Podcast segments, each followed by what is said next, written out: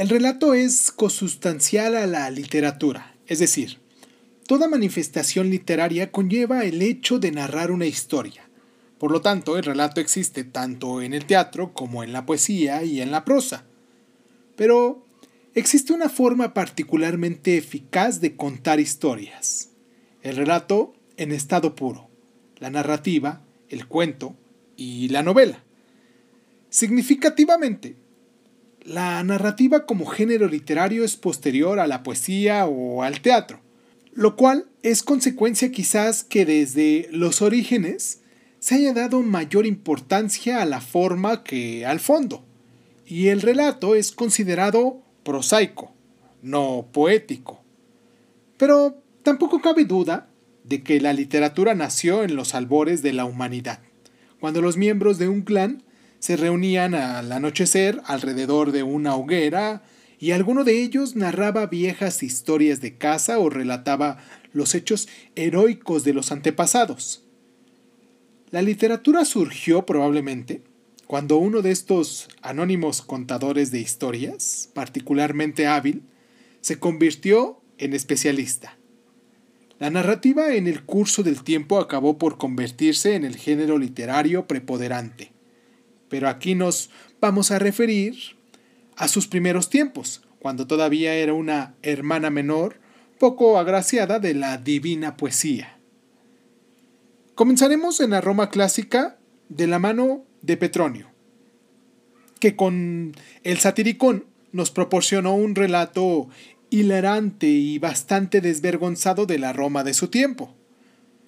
Pocas colecciones de epodos o cuentos han tenido mayor trascendencia en el imaginario colectivo del hombre de las mil y unas noches.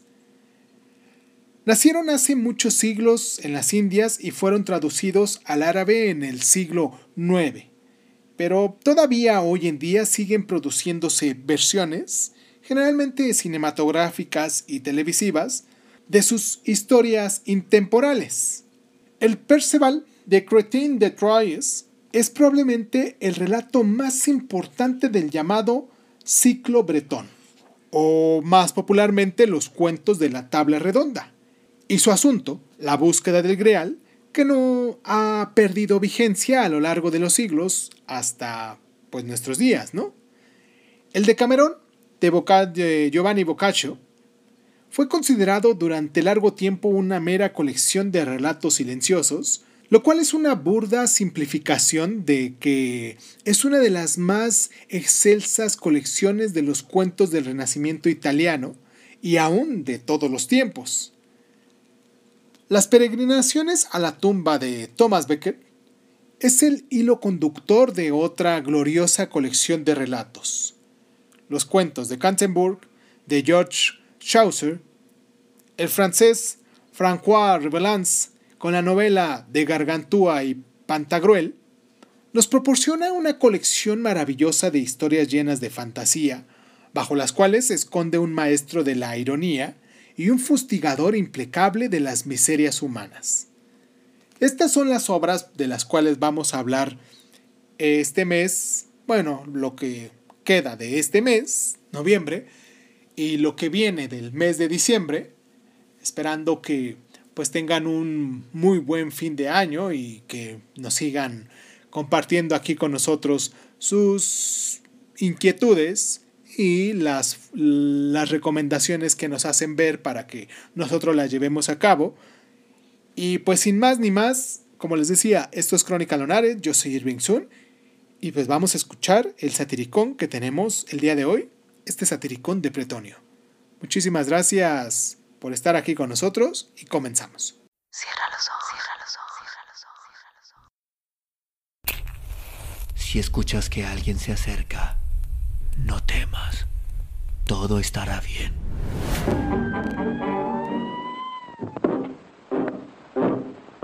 Oh,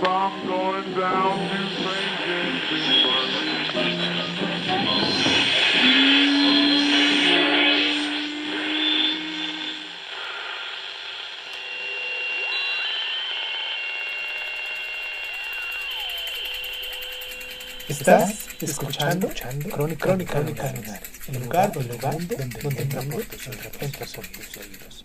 Bienvenido. Todo apunta a que Petronius Albiter, autor del Satiricón, es el mismo personaje público cuya vida conocemos a través de las referencias de Tácito y otros historiadores.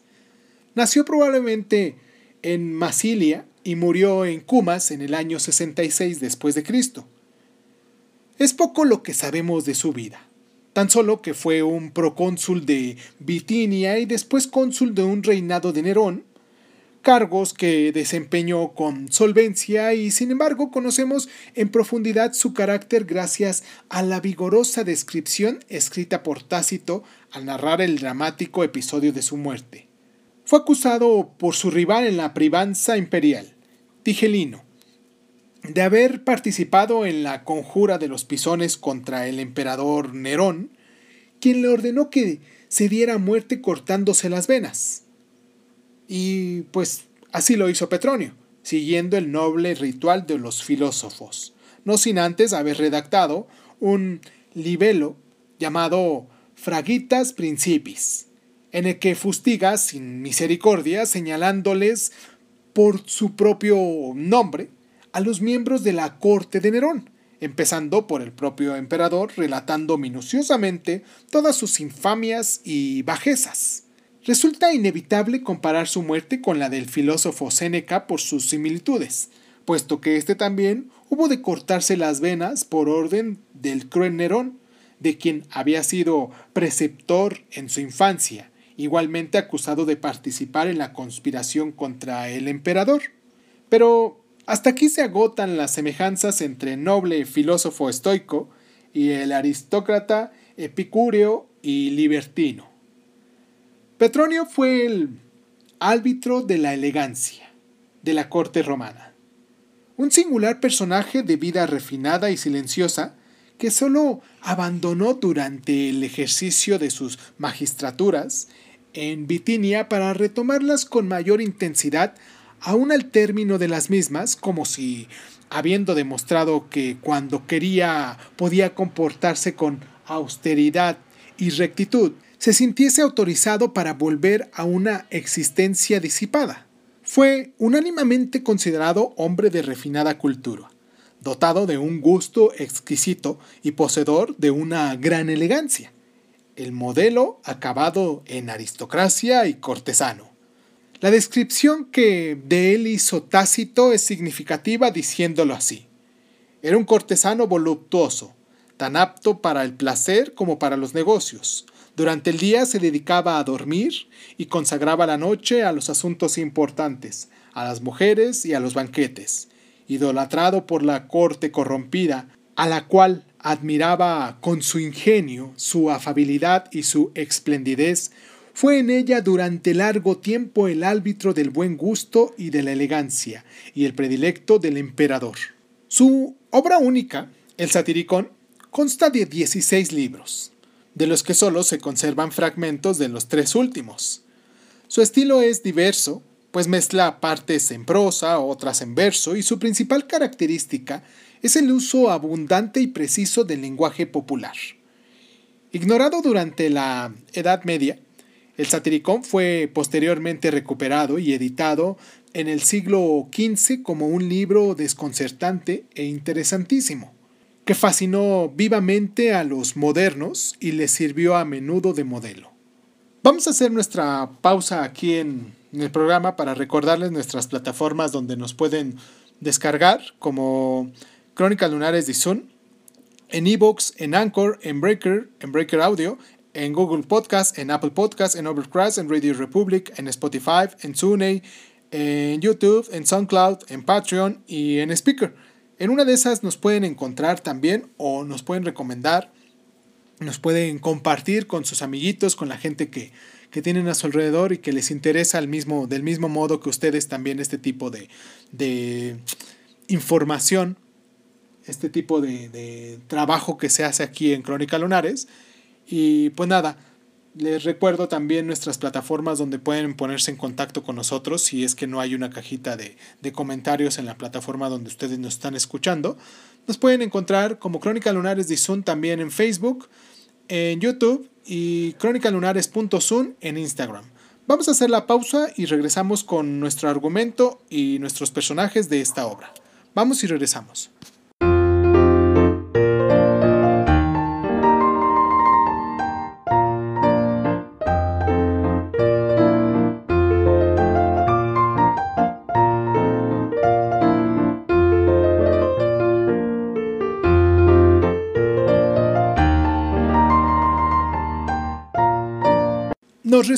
Difícil adscribir el satiricón a un género literario concreto, aunque al que más se aproxima es a la novela, lo que ha llevado a algunos críticos a señalar a Petronio junto con Apuleyo, autor de El asno de oro, como el fundador de la novela latina. Narra las aventuras de dos jóvenes amantes, Encolpio y Guitón, en una ciudad imprecisa del sur de la península italiana, probablemente Crotona, acompañados en primer lugar por el efebo Alcito y después por el poetrastro Eumolpo. En la narración se engarzan diversos fragmentos de otros asuntos. Las dos partes más extensas en el verso son la destrucción de Troya, una parodia del libro segundo de la Eneida, y la guerra civil, parodia a su vez del poema épico del mismo nombre de Lucano. También se insertan algunos cuentos populares y relatos eróticos como La vida de Efeso y El muchacho de Pérgamo.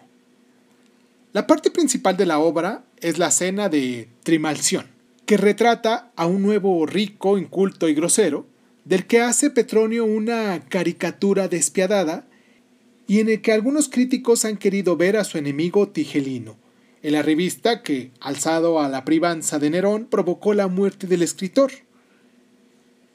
Trimalción, para impresionar a, la, a sus invitados, haciendo ostentación de su riqueza, organiza una cena de lujo desorbitado, que es al tiempo una estrepitosa exhibición de mal gusto y chabacanería.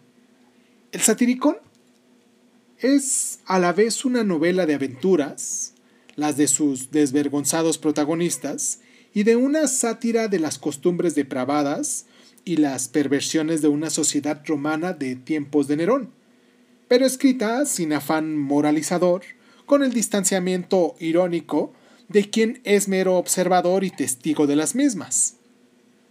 Los críticos han indagado en sus posibles fuentes, tanto temáticas como formales, y así se ha señalado su parentesco con la novela erótico-romántica griega, de amantes que se paran y, se reencuentran. Se ha identificado el episodio de la vida de Efeso con la novela corta Milesia, y también se ha calificado la obra en general como novela menipea, a la manera de las sátiras de Menipeo. La omnipresencia del sentido de humor de las peripecias vitales de los jóvenes golfos y el tono erótico que a menudo llega a la pura obscenidad ha provocado que en ocasiones se la haya calificado como precedente de la novela picaresca. Pero lo cierto es que el satiricón es difícilmente clasificable, precisamente por su extraordinaria originalidad.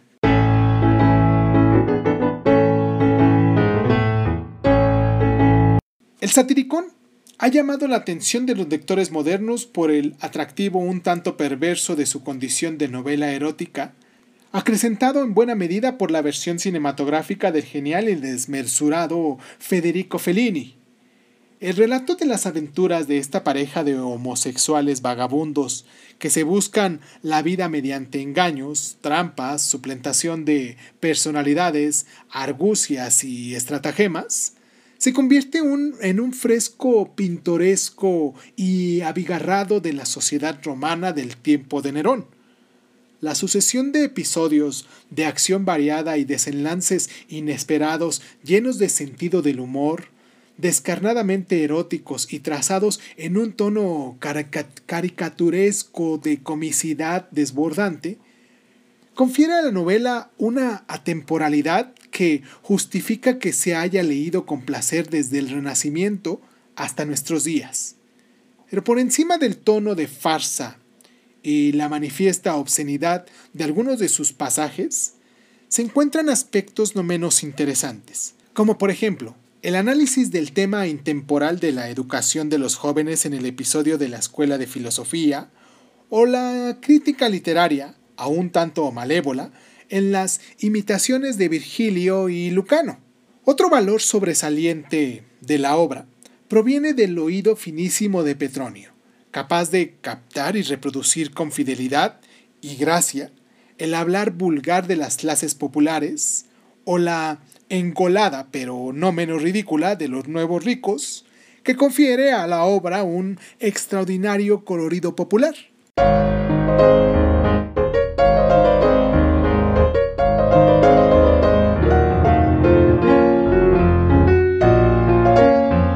Se ha señalado en ocasiones un cierto paralelismo en la estructura del satiricón con la Odisea.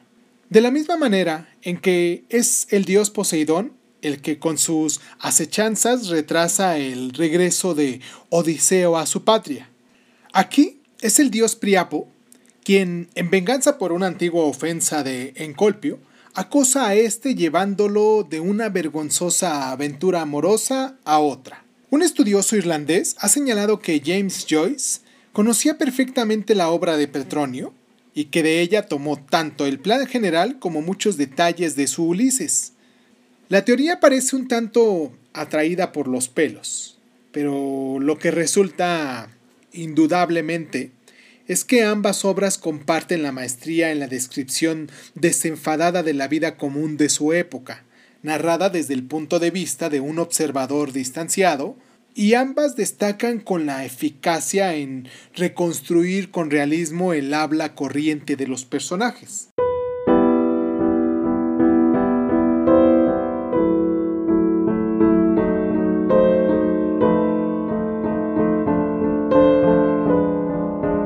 Las novelas milesias constituyen un género narrativo desarrollado en la Grecia clásica cuya manifestación principal es la milesiaca obra de Arístedes, escritor del siglo II a.C., y su carácter más destacado, la temática erótica.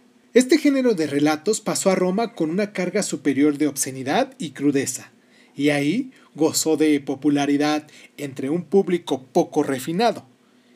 En él puede inscribirse el episodio de la viuda de Efeso de la novela de Petronio, también se ha calificado al satiricón como la primera novela picaresca, por su evidente paralelismo con el género nacido en la España del siglo de oro.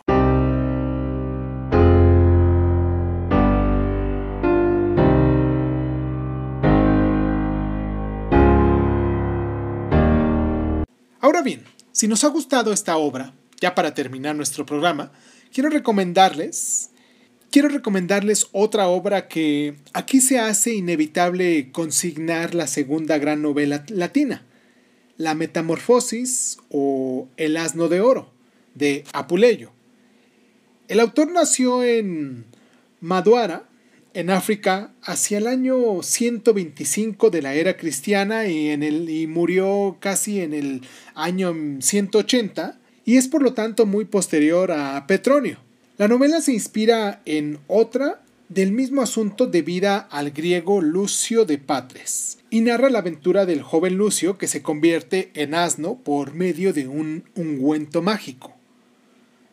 Bajo esta apariencia vive una y mil aventuras, que no son sino una excusa para realizar un retrato ácido y humorístico de la sociedad, sobre todo de sus capas más bajas, supuesto que los humanos confinados en su apariencia animal, se comportan en su presencia sin trabas ni prejuicios, relevando su naturaleza más íntima que no les deja precisamente un buen lugar.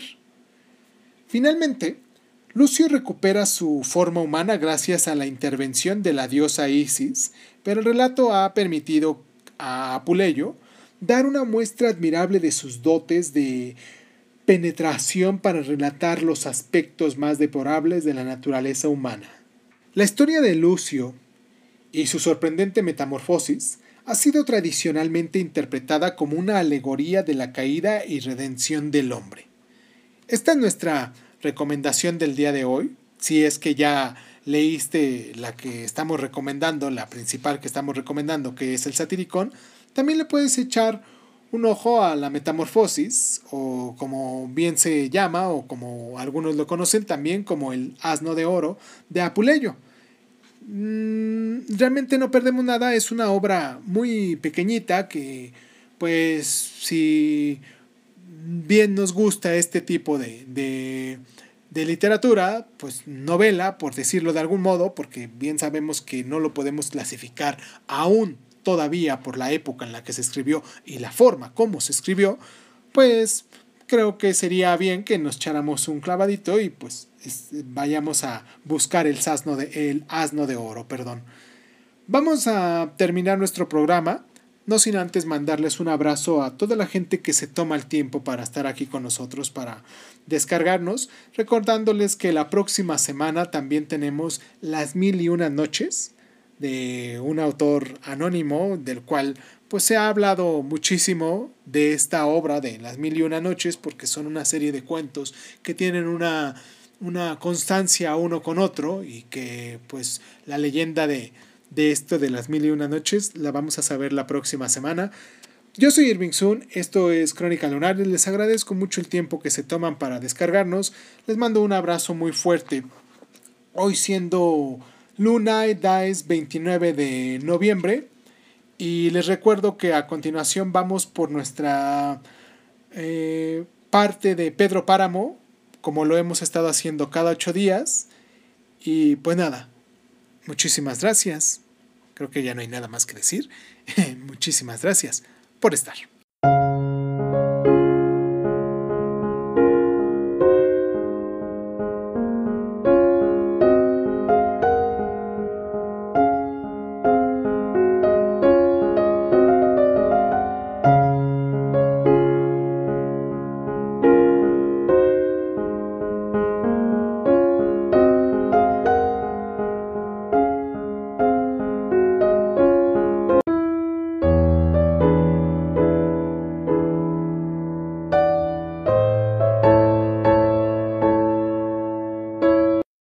Fulgor Sedano, hombre de 54 años, soltero, de oficio administrador, apto para entablar y seguir pleitos. Por poder y por mi propio derecho reclamo y alego lo siguiente. Eso había dicho cuando levantó el acta contra actos de Toribio Alderete, y terminó. Que conste mi acusación por usufruto. A usted ni quien le quite lo hombre, don Fulgor. Sé que usted las puede, y no por el poder que tiene atrás, sino por usted mismo. Se acordaba. Fue lo primero que le dijo al derete, después de que se habían estado emborrachando juntos, disque para celebrar el acta. Con este papel nos vamos a limpiar usted y yo, don Fulgor, porque no va a servir para otra cosa, y usted lo sabe. En fin, por lo que a usted respecta, ya cumplió con lo que le mandaron y a mí me quitó de apuraciones porque me tenía usted preocupado, lo que sea de cada quien. Ahora ya sé de qué se trata y me da risa. Diz que usufruto. Vergüenza debería de darle su patrón ser tan ignorante. Se acordaba. Estaba en la fonda de Eduviges. Y hasta él le había preguntado, Oye, Viges, ¿me puedes prestar el cuarto del rincón? Lo que usted quiera, don Fulgor. Si quiere, ocúpelos todos. ¿Se va a quedar a dormir aquí sus hombres? No, nada más uno. Despreocúpate de nosotros y vete a dormir. Nomás déjanos la llave. Pues ya le digo, don Fulgor, le dijo Toribio Alderete. A usted ni quien lo menoscabe lo hombre que es, pero me lleva a la rejodida con ese hijo de la rechintola de su patrón. Se acordaba. Fue lo último que le oyó decir en sus cinco sentidos. Después se había comportado como un collón, dando gritos. Diz que la fuerza que yo tenía atrás. Vaya,